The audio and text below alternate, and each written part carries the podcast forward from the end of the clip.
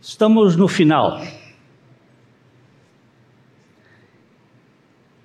João capítulo 21, versos 24 e 25. Evangelho de João, estamos concluindo uma exposição que não tem fim. É o título dessa mensagem. Concluindo uma exposição que não tem fim. João capítulo 21, 24 e 25. Pelo jeito, hoje eu vou ter que ler olhando para trás, que aqui não está saindo, né?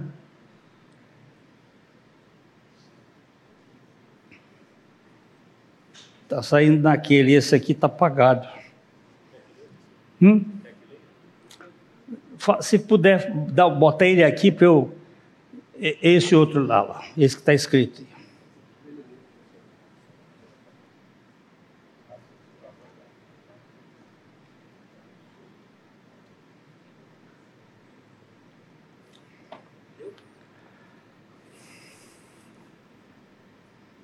Muito obrigado, Arão e Ur.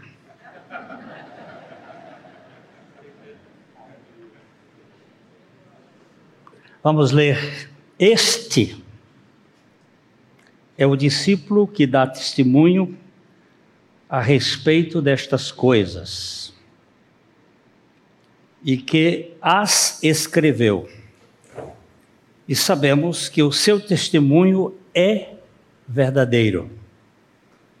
Há, porém, ainda muitos outras, muitas outras coisas que Jesus fez. Se todas elas fossem relatadas, uma por uma, creio que nem no mundo inteiro caberiam os livros que seriam escritos. Vamos orar? Pai, glorificado seja o teu nome.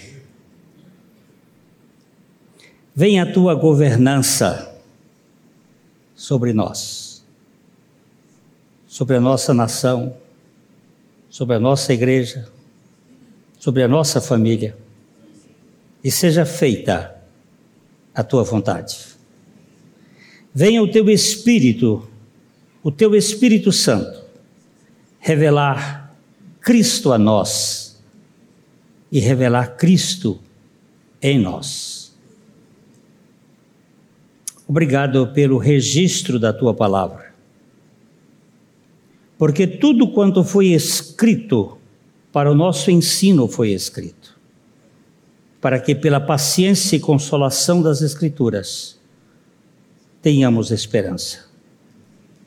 Obrigado por estes seis anos, em que passamos sendo tratados pela tua palavra, por este Evangelho.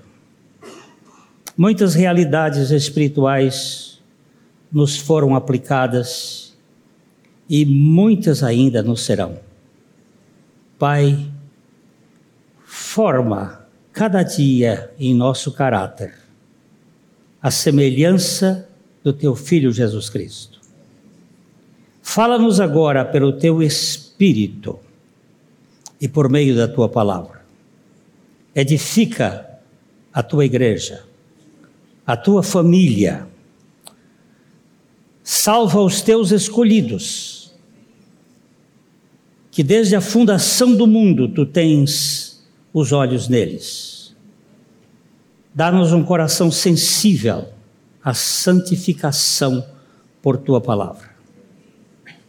Nós te pedimos, Pai, todas estas coisas, no nome de Jesus Cristo, nosso Salvador amado. Amém. Irmãos, como eu disse, nós estamos chegando ao fim de uma exposição do Evangelho de João. Começamos no final de 2016 logo após uma crise aqui na nossa igreja.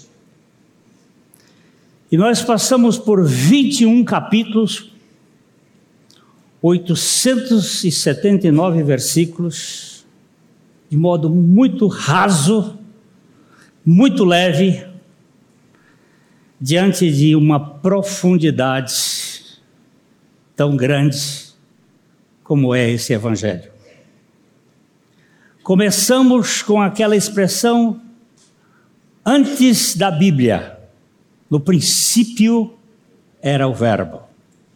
Antes que houvesse princípio, já havia o Verbo. Esse deveria ser o primeiro versículo da Bíblia. No princípio era o Verbo. O Verbo era Deus, o Verbo estava com Deus. Todas as coisas foram feitas por meio dele, e sem ele nada do que foi feito se fez. E terminamos com esse versículo 25, que diz: ah, há, porém, ainda muitas outras coisas que Jesus fez. Se todas elas fossem relatadas uma por uma, creio que nem no mundo inteiro caberiam os livros que seriam escritos. Estas parece um, um absurdo isso aqui, mas você vai ver que não é. Ah, no versículo 23, nós temos aqui uma realidade. Então se tornou corrente entre os irmãos o dito de que aquele discípulo não morreria. Ora, Jesus não dissera que tal discípulo não morreria, mas se eu quero que ele permaneça até que eu venha, a versão mais interessante que eu vi é: o que, que você tem a ver com isso? O que te importa? Jesus estava falando isso para Pedro, por causa do. Vamos ver o versículo 22. O verso 22, respondeu-lhe Jesus: Se eu quero que ele permaneça até que eu venha, que te importa? Quanto a ti, segue-me. Por que isto? Porque quando Jesus parece que começou a sair, Pedro veio atrás de Jesus e viu João vindo atrás e disse: E esse? E nós trabalhamos aqui que nós temos uma tendência de uma tendência de cobrar da vida alheia, de querer saber o que, que vai acontecer com o outro. E isso nos perturba de um modo geral porque a nossa caminhada é olhando firmemente para Jesus. Nós não podemos nos distrair com os outros, porque Jesus, que é salvador de um, é salvador do outro e ele pode salvar perfeitamente a cada um. Nós podemos nos interessar pelos outros, sim, mas não ficar querendo saber o que, que vai acontecer com a vida dos outros. Agora, estas palavras aqui do verso 23, elas me parece que foram mal interpretadas por alguns seguidores de Jesus. Então, se tornou corrente entre os irmãos o dito de que aquele discípulo não morreria. Esse texto tudo indica não foi escrito por João. Esse texto é uma, um apêndice ao Evangelho depois da morte de João. Tudo indica. Então se tornou corrente entre os irmãos o dito de que aquele discípulo não morreria Ora, Jesus não dissera que tal discípulo não morreria, mas se eu quero que ele permaneça até que eu venha, que te importa? Por causa disso, espalhou-se entre os irmãos um boato de que aquele discípulo não morreria. E a coisa ficou pior ainda, ou mais marcante, depois que Tito Flávio Domiciano, aquele déspota, aquele rei que assumiu o lugar do, do, do irmão dele, o Tito, que des, general Tito, que destruiu Jerusalém, e, e, que se tornou um déspota do ano 81 ao ano 96, e que ele pegou João, isso não está na Bíblia, mas é descrito por alguns contemporâneos, e teria colocado João dentro de um pote de azeite fervendo. Assim como Sadraque, Mesaque e Abdenego foram postos dentro da fornalha ardente de Nabucodonosor, Domiciano teria colocado, mandado colocar João dentro deste pote fervendo, e ele saiu ileso. E Domiciano ficou tão impressionado que o mandou para a ilha de Patmos, onde ele não teria contato com ninguém e teria sido este exílio de João em Patmos o caminho para o Espírito Santo revelar o livro do Apocalipse, que é o canto do cisne da Bíblia e que mostra exatamente o processo histórico. E os discípulos tinham uma ideia de que João não morreria até a vinda do Senhor. E quando João teria morrido uh, depois, algum tempo depois, e o Senhor não teria voltado, parece que a morte de João causou uma crise de fé entre as pessoas, porque eles estavam acreditando que Jesus iria voltar naquele tempo. Vocês veem indícios disso na carta aos Tessalonicenses quando Paulo até exorta a alguns crentes que haviam cruzado os braços e não trabalhavam mais e ficaram ali na casa dos outros comendo, e aí Paulo até diz assim: olha, aquele que não trabalha também não deve comer. E aí ele vai dar uma explicação que a vinda do Senhor virá de tal maneira, assim. Então ele vai explicar como é que a vinda do Senhor seria. E isto aqui, esses versículos, parecem que os editores do Evangelho, deste quarto Evangelho, tentam explicar essa questão. É, eles fizeram este acréscimo do verso 23 ao verso 25, que seria uma espécie de explicação. Quem são esses editores? Possivelmente os presbíteros da igreja de Éfeso. Alguns presbíteros da igreja de Éfeso. Não se sabe com certeza. Jesus apenas havia dito: se eu quero que ele permaneça até que eu volte, e daí? O que, que tem a ver isso? É,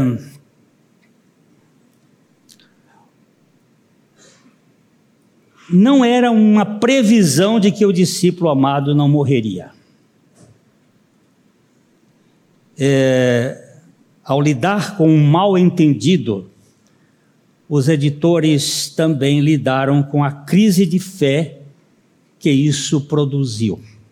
Muitas vezes, uma má compreensão de algum texto bíblico é responsável ou por uma heresia ou por uma crise de fé. Nós já tivemos várias crises com relação à vinda do Senhor. Alguns fizeram explicações que ia acontecer nos anos de 1800, outros o tempo, por falta de compreensão dos textos, aí vem umas previsões. Aqui mesmo recentemente nós tivemos um líder religioso daqui do Paraná que diz que Jesus viria no ano 2000, que estava marcado e ele dava alguns textos, botando mil passarás, mas dois mil não passarás, e ele criou. e eu escrevi um livro por causa disto. Porque um médico, eu estava subindo a, a rampa do hospital evangélico, e um médico que era cirurgião, cirurgião, como é que chama? Plástico. Ele até é lá do Piauí, família do Piauí, ele olhou para mim e disse assim: Pastor, o que é esse cara? É um pastor? É um psicopata? Ou é um picareta? Eu escrevi esse livro, Picareta, Psicopata ou Pastor, que é uma tentativa de explicar isso. Muitas coisas que são ditas em nome de uma doutrina, mas que não, não está na Bíblia, que não, não faz parte da palavra de Deus. Aquele pastor, aquele líder religioso, não chama de pastor, aquele líder religioso fez uma cirurgia para mudar a plástica e ele tirou alguns milhões de dólares e foi morar na Inglaterra, porque mil passará e não, dois mil não passarás, e passou. E aí ele teve que ir embora daqui. Isso é fato histórico e comprovado. É, é, fácil você dizer certas coisas que a Bíblia não disse, e, e depois parece que tudo indica, isto foi o contexto dessa explicação. O versículo 24, então, este contém um endosso do testemunho do discípulo amado pelos editores finais do quarto evangelho. Este é o discípulo que dá testemunho a respeito dessas coisas e que as escreveu, e sabemos que o seu testemunho é verdadeiro. Ah, quem eram esses editores? Já disse, não, não temos condições de saber. É, Considerando a referência de Jesus ao discípulo amado, os, os editores procuraram dizer assim: Este, este quem? Este que nunca assinou o seu nome nesse livro. Por três vezes ele diz: o discípulo a quem Jesus amava. Alguns estudiosos da Bíblia diz que ele só disse isso no final da vida, porque esse livro foi escrito lá pelos anos 90 e todos os outros apóstolos já tinham morrido. Então ele só disse isso depois que todos morreram para não criar ciúme entre os outros, o discípulo a quem Jesus amava. Por quê? Porque Jesus, a Bíblia diz que Jesus, tendo amado os seus, amou-os até o fim. Mas o problema é que muita gente não assume o amor de Deus ou não recebe o amor que Deus tem para com eles. Você, você, você tem consciência do quanto Deus ama você? E você recebe este amor dele para a sua vida? Você se considera um amado de Deus? Eu já contei para vocês a história que eu tive com uma moça, uma jornalista de uh, Goiânia até São Paulo, eu estava lendo um livro e eu vi que ela estava no meio, estava na ponta, na janela, e eu vi que ela estava pescando o meu livro e eu estirei o livro para ela assim. E dali começamos uma conversa, ela querendo saber a respeito do livro, e batemos um papo, e ela disse assim: O que, é que você faz? Ele disse: Você quer saber quem eu sou pelo que eu faço? E esse papo foi uma hora e quinze minutos. Maravilhoso. Ela querendo que eu desse alguma pista para ela saber quem eu era pelo que eu faço. E eu querendo dizer para ela que eu era uma pessoa amada e foi, foi muito interessante. num certo momento, ela disse assim: Mas quem é você? Eu digo: Eu sou uma pessoa, uma pessoa amada. Não, mas todo mundo é amado. Eu digo, não, nem todo mundo é amado. E tem muita gente que não recebe o amor. E foi um papo interessante. Né?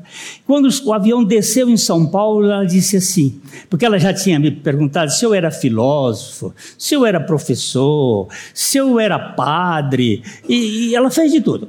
Aí chegou no avião, ela disse, homem de Deus, me diga quem é você. Aí eu disse assim, você acabou de dizer. E ela disse: O que, que eu disse?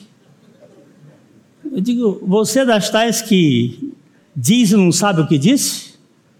O que, que você disse? Quem é você? Ela omitiu o homem de Deus. Porque o homem de Deus aqui é apenas uma interjeição. Aí ela disse: Mas o que foi? quem é você? Eu disse: Você me disse há pouco. O que, que eu disse? Eu digo, ó, você é uma, uma jornalista da Folha de São Paulo, ela já tinha me contado tudo. Você faz perguntas: o que, quando, por quê, como, aquelas perguntas jornalísticas, e você não sabe o que fala?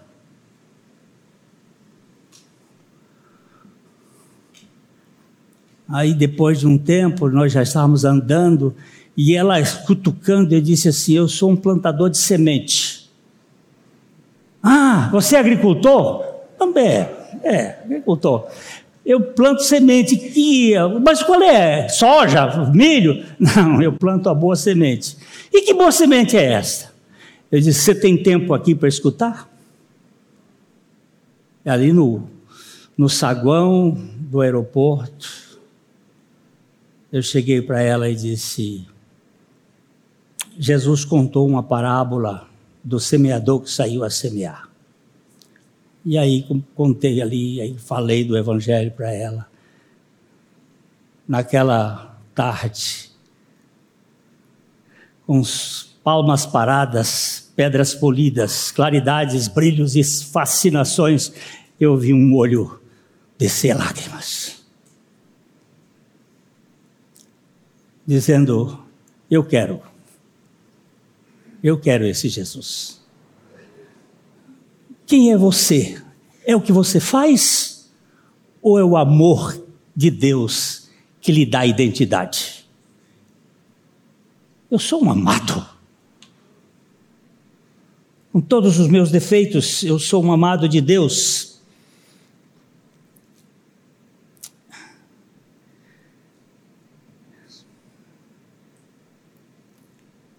O que está implícito aqui, nesse testemunho do quarto evangelho, é que João se considerava um amado de Deus e tinha tomado posse disto. Brennan Manning, no seu livro O Amor Furioso de Deus, ele tem uma frase que ele diz: No dia que você chegar no céu, o que, que Deus vai perguntar para você? Então ele dá uma série de possibilidades que as pessoas vão. E ele vai, diz, no final diz assim: ele vai perguntar, você sabe o quanto eu amo você? Não é quanto amei, é o quanto eu amo você. João é um discípulo que nunca assinou esse evangelho, mas ele se considera como um amado de Deus. O verso 25 é o epílogo deste capítulo. Há, porém, ainda muitas outras coisas que Jesus fez. Se todas elas fossem relatadas, uma por uma, creio que nem no mundo inteiro caberiam os livros que seriam escritos.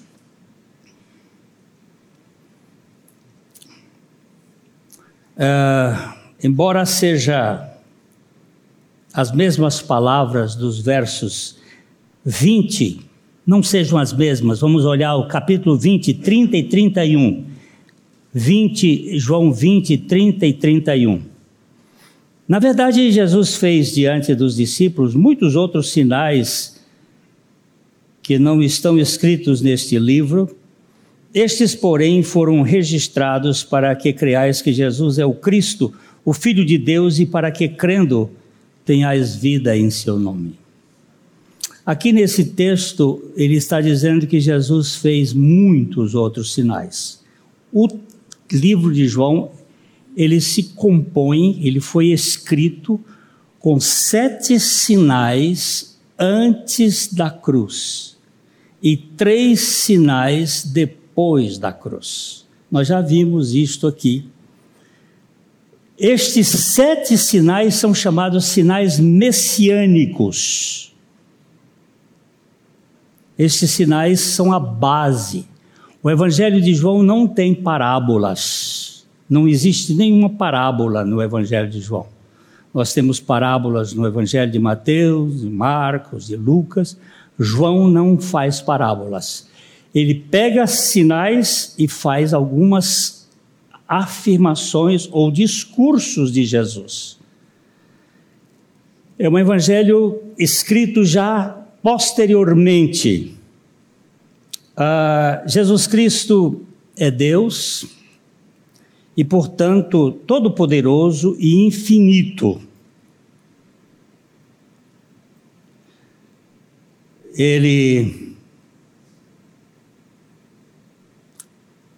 não teve possibilidade de descrever tudo o que ele fez. Ele não fez pouca coisa. Ele curava multidões inteiras. Por exemplo, Mateus, Mateus capítulo 15, versículo 30.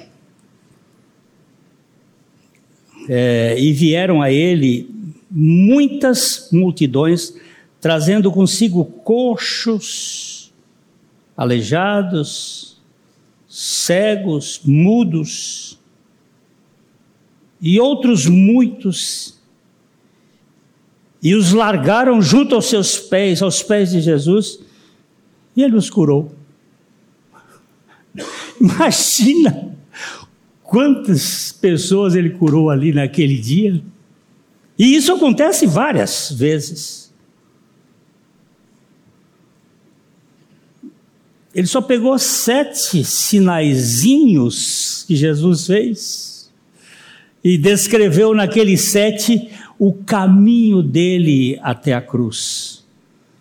É, vamos ver o verso 19, 2 de Mateus, também para mostrar quantidade de, de pessoas que ele seguiram-no muitas multidões e curou-as ali. Jesus fez muitas outras coisas que não estão escritas nesse livro. Muitas outras coisas. Não há limite para o significado de suas palavras e para o número de suas obras. Não há limite. O Salmo, 9, o Salmo 40, verso 5, é um salmo messiânico, este é um salmo que fala do Senhor. O versículo 5 diz: São muitas, Senhor, Deus meu, as maravilhas que tens operado e também os teus desígnios para conosco. Ninguém há que se possa igualar contigo. Eu quisera anunciá-los e deles falar, mas são mais do que se pode contar. Jesus, Jesus fez muitos milagres, ele realizou muitas obras, incontáveis. O Salmo 139, versos 17 e 18, também um salmo que fala de intimidade com Deus, ele diz: Que preciosos, preciosos para mim, ó oh Deus, são os teus pensamentos e como é grande a soma deles. Se os contasse excedem aos grãos de areia, contaria, contaria, sem jamais chegar ao fim.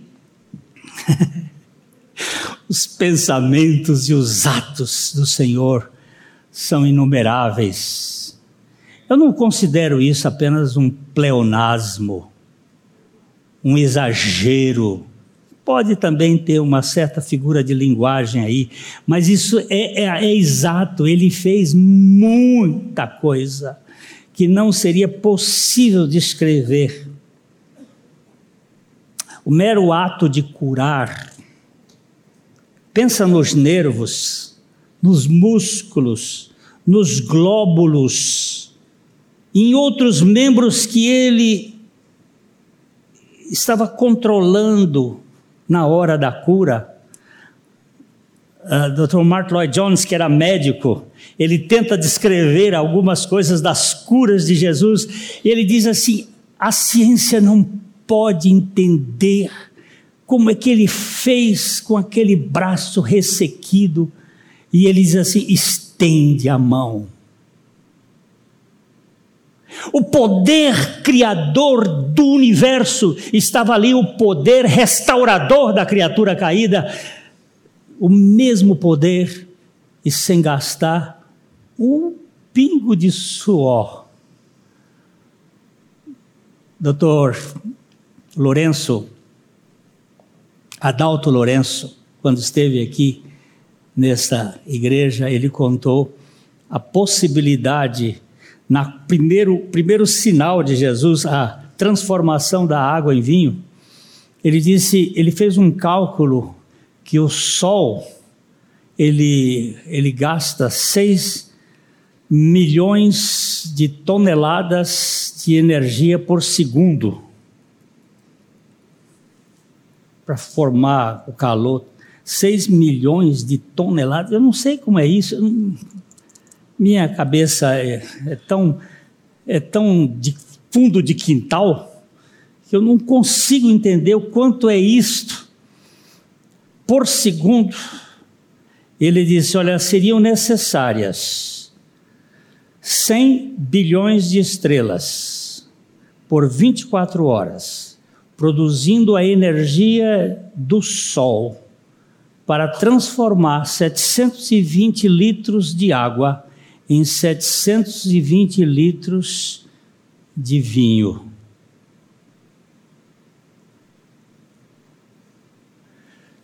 Ele disse 100 bilhões de estrelas que eu não sei entender.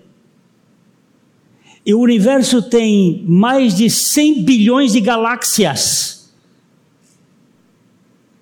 E seriam 100 bilhões de estrelas produzindo a energia do Sol por 24 horas para transformar 720 litros de água em 720 litros de vinho.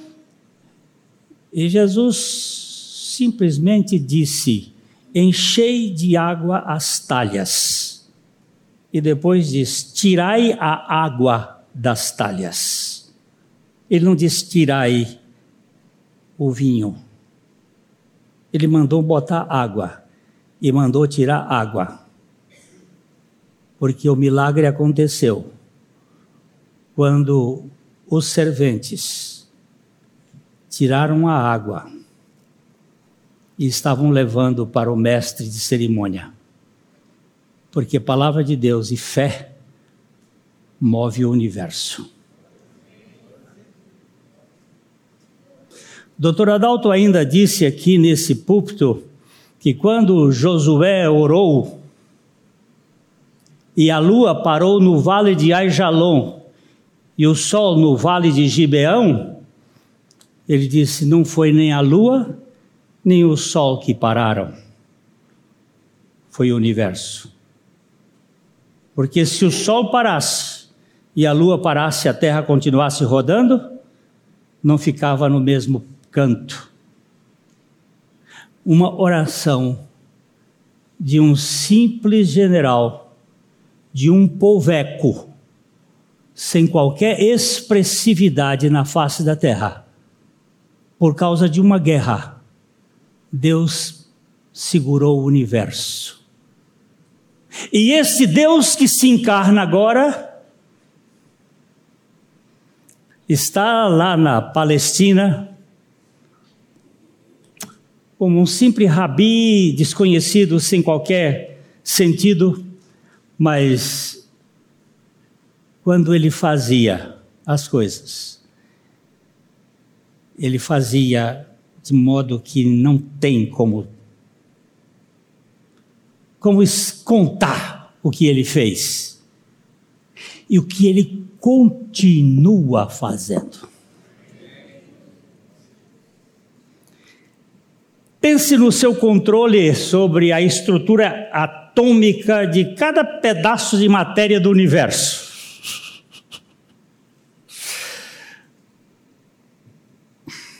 Poderia o mundo conter os livros daquilo que ele fez como Criador e daquilo que ele fez como Redentor? Creio que não. Eu não creio que, que seja apenas uma figura de linguagem. Meus irmãos, ao chegarmos no final de nosso comentário sobre o Evangelho de João, talvez percebamos um pouco melhor que ele se tornou uma das partes mais amadas da Bíblia. Este livro é um livro fora de série. Eu sempre, quando encontro uma pessoa que eu estou evangelizando, eu digo, ó, começa por aqui. Não é porque é mais fácil, é porque é mais simples. O Evangelho de João ele é muito, ele é muito profundo e é muito simples. Eu, eu gosto muito da ilustração do John MacArthur, aquele homem precioso de Deus que recebeu na sua, no seu gabinete um dia um, homem que chegou dizendo para ele assim: Eu preciso de ajuda. Eu vim aqui porque eu estou passando por uma grande crise. E me disseram que você pode me ajudar. Eu sou médico, eu estou no terceiro casamento, eu tenho uma clínica de aborto que eh, fatura 8 milhões de dólares por ano e eu não tenho paz. O MacArthur disse: Você procurou o homem errado. Eu não posso te ajudar. Mas eu sei quem pode. E ele disse: Quem pode? Ele disse: Jesus. Ele disse: Não, me venha com esse cara. Eu sou judeu e eu não creio nele. MacArthur foi na sua biblioteca, pegou uma Bíblia e disse assim: Vá para casa e leia o Evangelho de João. Quando você terminar de ler o Evangelho de João, você me procura. No outro dia, MacArthur senta com os pastores da igreja da Grace é, né, Chapel, não é Grace Community, né? É Grace Church. Aí ele disse, contou esse caso. Um dos pastores disse: MacArthur, você só deu a Bíblia para ele? Você vê como tem pastor que não crê na Bíblia? Aí ele disse assim: Meu caro, a Bíblia é como um leão. Você abre a jaula e solta, ele se basta, ele vai, ele se defende sozinho. Pode deixar. Não chegaram os 15 dias. O homem entra no gabinete do MacArthur, senta, porque ele disse: Eu não creio nesse cara. Falando de Jesus. Eu não creio nesse cara, eu sou judeu. Aí, quando ele entra e senta, o MacArthur disse: E quem é o cara? Aí ele disse: O cara é o Messias, o Filho de Deus que veio ao mundo para salvar os pecadores. E ele morreu e ressuscitou. E me fez morrer e ressuscitar juntamente com ele. Uma carta diz: Espera, espera, espera, espera, isso aí não está no Evangelho de João. Ele diz: Mas eu já estou lá em Coríntios. Gente, a gente quer salvar as pessoas convencendo, e não é convencendo. É o Espírito que convence, é conhecendo a palavra de Deus. Esse Evangelho Dificilmente ele pode ser lido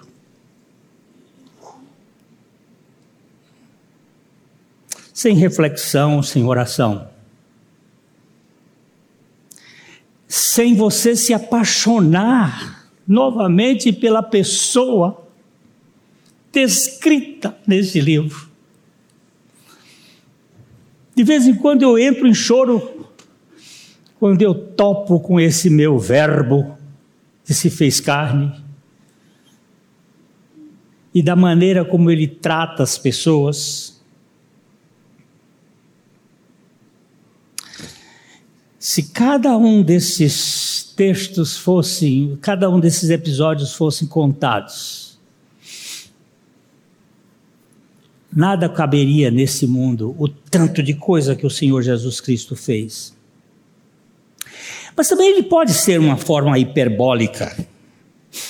Os escritores da época costumavam exagerar, mas não há exagero nisso aqui.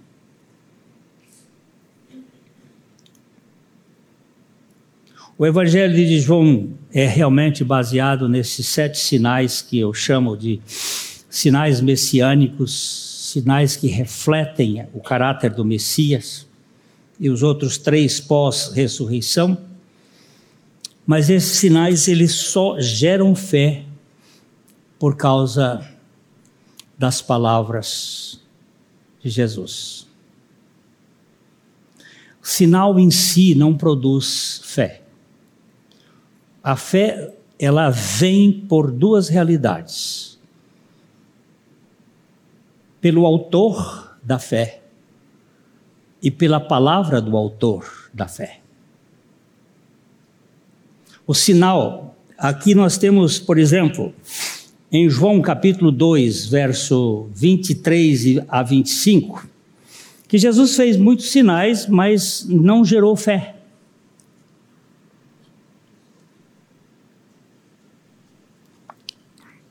Estando ele em Jerusalém, isso foi na primeira Páscoa. Jesus foi. Três Páscoas são certas que ele esteve em Jerusalém. Estando ele em Jerusalém durante a festa da Páscoa, muitos vendo os sinais que ele fazia creram no seu nome. Mas o próprio Jesus não se confiava a eles porque os conhecia todos. E não precisava uh, de que alguém lhe desse testemunho a respeito do homem, porque ele mesmo sabia o que era a natureza humana. Esta crença aqui não é uma crença salvadora. Eles vendo os sinais deram crédito ao nome de Jesus. Muitos sinais uh, não, não geram fé. Vamos ver João 12, 37 a 40, João 12, 37 a 40. Embora tivesse feito muitos sinais na presença, não creram nele. Para que se cumprira a palavra da profecia, Isaías, profeta Isaías que diz: Senhor, quem creu na nossa pregação? E a quem foi revelado o braço do Senhor?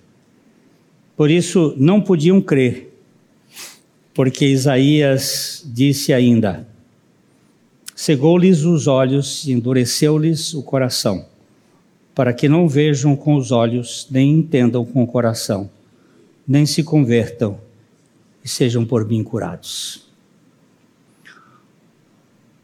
Os milagres que geram a fé, eles são produzidos pela palavra de Jesus. Nós temos em Hebreus capítulo 12,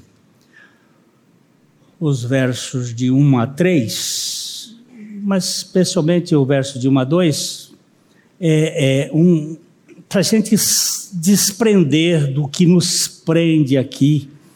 Ele conta, no capítulo 11 de Hebreus, ele conta a nuvem de testemunha dos, dos homens de fé, que começa com Abel, passa por aqueles três antediluvianos, que são Enoque e Noé, começa depois com Abraão e desce, e, e vem até os profetas e uma turma grande.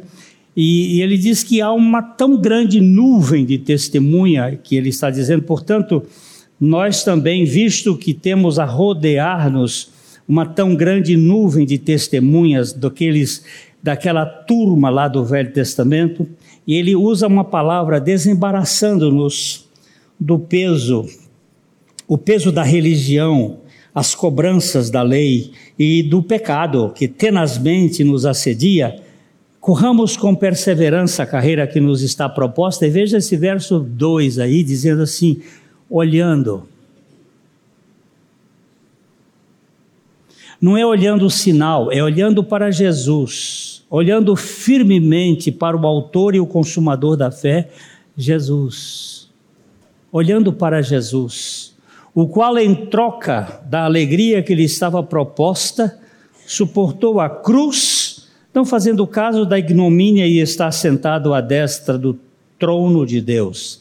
Aí ele usa uma outra palavra no verso 3, dizendo: Considerai, pois, atentamente aquele que suportou tamanha oposição dos pecadores contra si mesmo, para que não vos fatigueis desmaiando em vossa alma.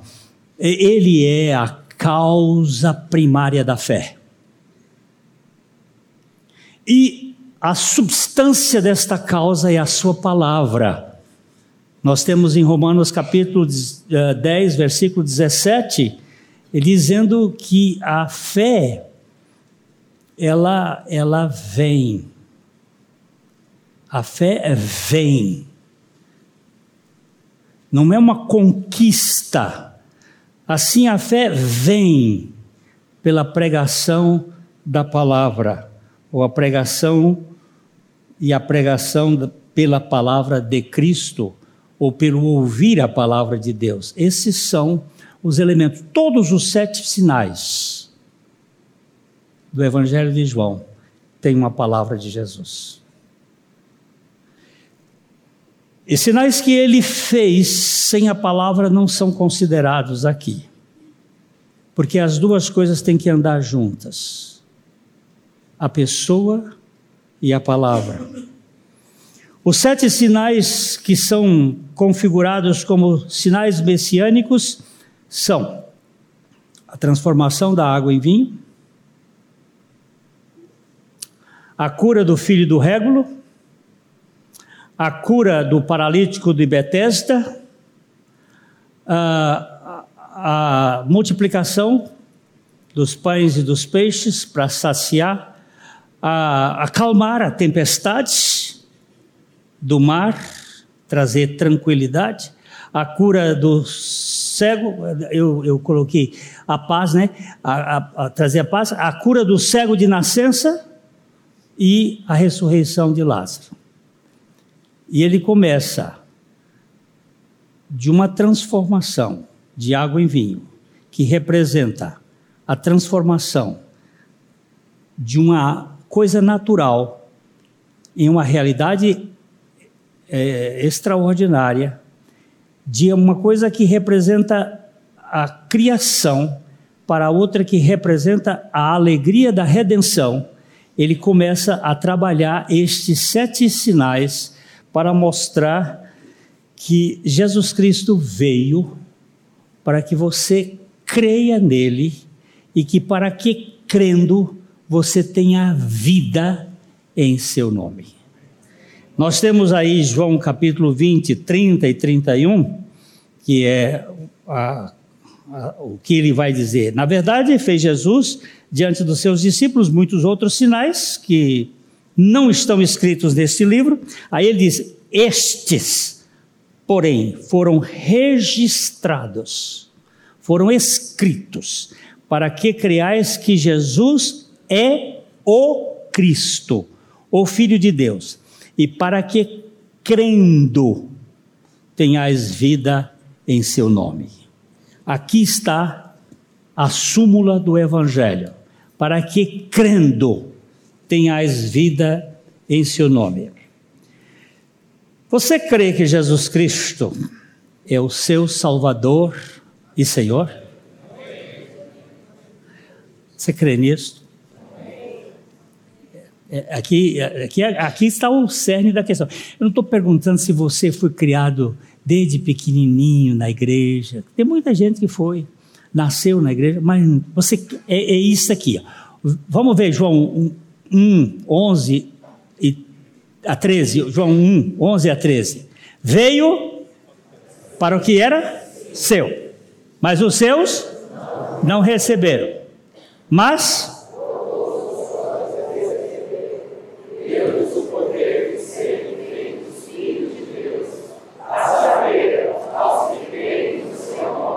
os quais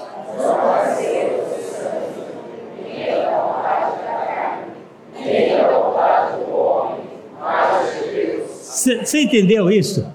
Quem eram esses seus? Tem duas interpretações. A primeira é que esses seus é toda a criação dele. Todas as pessoas, veio para o que, é, ele criou. A segunda, que eu entro mais aqui, me, me dá mais sentido, é que era o povo dele, o judeu. Veio para o que era seu, o judeu, e os seus não receberam.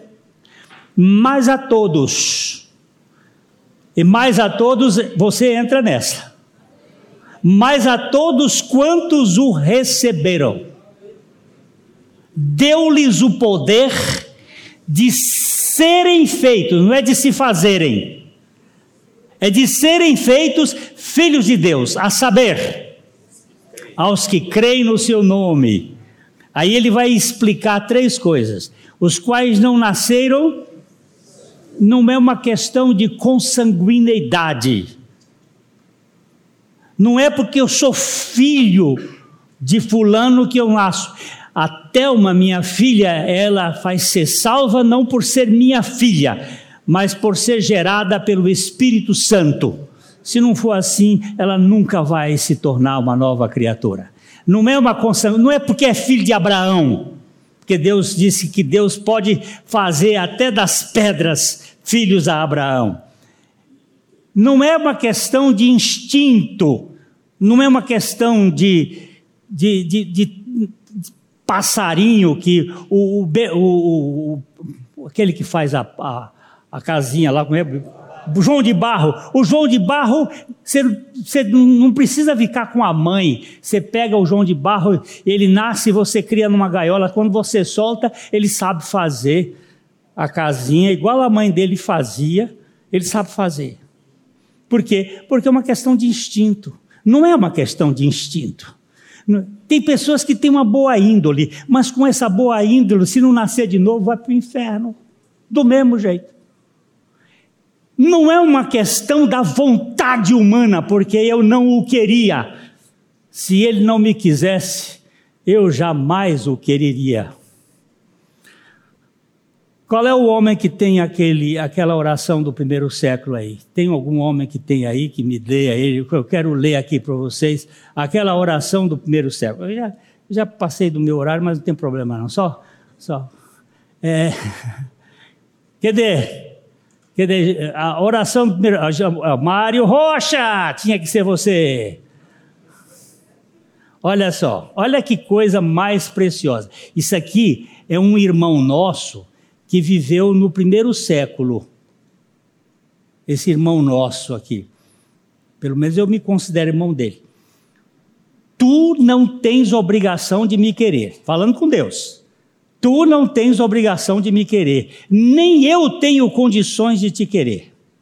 Mas se tu me quiseres, porque tu queres me querer, então tu me levas a te querer com o mesmo querer que tu me queres. Porém, se tu não me quiseres, eu não posso te querer, pois a minha vontade pervertida pelo pecado nunca te quererá sem que tu me queiras. Antes, converte o meu querer para que eu te queira com o mesmo querer que tu me queres. Eita, meu irmão, você entendeu? Eu jamais podia te querer, mas tu me quiseste tanto que o meu querer obtuso e rebelde acabou sendo convertido pelo teu querer. E eu agora te quero e sei que jamais deixarei de te querer, porque o meu querer não é sustentado pela minha vontade, mas pela tua própria vontade, que me faz querer e querer cada vez mais, porque a luz, a vereda do justo é como a luz da aurora, que vai brilhando mais e mais até ser dia perfeito. Ah, meu irmão, você já nasceu de novo? Já nasceu ou não? Para você nascer, você teve que morrer. Eu tenho visto algumas uma turma aí. Aí eu aceitei Jesus. Você morreu? Você crê na sua morte? Não, eu, eu, eu, eu calma. Não existe novo nascimento sem a morte do velho homem. E não se iluda. Não, mas eu tenho uma vida. Não se iluda. Eu estou vendo uma turma aí eh, mostrando as garras. Você não nasceu de novo. Eu não estou dizendo que a gente não peque. Eu estou dizendo que a natureza de Cristo em nós nos transforma. A salvação é apenas por Jesus Cristo. Pedro, lá no, lá no, no Atos, ele diz assim: não há salvação em nenhum outro, porque debaixo da terra nenhum outro nome foi dado entre os homens, pelo qual importa que sejamos salvos. Na Universidade Estadual de Londrina, chamaram para fazer uma palestra num curso de direito sobre religião. Depois de conversar uma hora sobre as várias religiões, eu disse: o cristianismo não é uma religião. Religião é aquilo que eu faço para alcançar Deus. O cristianismo não é o que eu faço, foi o que Jesus Cristo fez para me alcançar. O cristianismo é evangelho. Evangelho é diferente de religião. E aí falei desse texto. O professor levantou depois e disse: Glênio, eu pensei que você fosse mais evoluído. Você é muito quadrado. Eu disse: Muito obrigado, você me colocou na melhor posição. Quadrado não rola, bate e fica. Não existe salvação em nenhum outro, porque debaixo do céu nenhum outro foi dado para morrer numa cruz nos incluir nessa morte, ressuscitar e nos dar a vida dele. Não tem outro. E ele fez isso para que todo aquele que nele crê não pereça, mas tenha a vida eterna. Então, as palavras finais que eu quero deixar para vocês são as palavras do apóstolo Paulo ao carcereiro de Filipos, com uma espada na mão para se suicidar. E Paulo diz: Não faças isto. Como é que Paulo enxergou isso no escuro? Essa é uma grande coisa. Só depois é que eles acenderam as luzes, só pelo Espírito Santo. Não faças isto. E ele disse: então o que eu devo fazer? Ele disse: crê no Senhor Jesus e será salvo, tu e a tua casa. E naquela noite pregou a palavra a toda a família, e todos eles creram, foram salvos e batizados. Você crê no Senhor Jesus Cristo? Pai, obrigado por esses seis anos que nós pudemos abrir a tua palavra. É muito raso, mas o Senhor aplica isto na vida de todo aquele que o Senhor tem um propósito para a glória do teu próprio nome. Amém.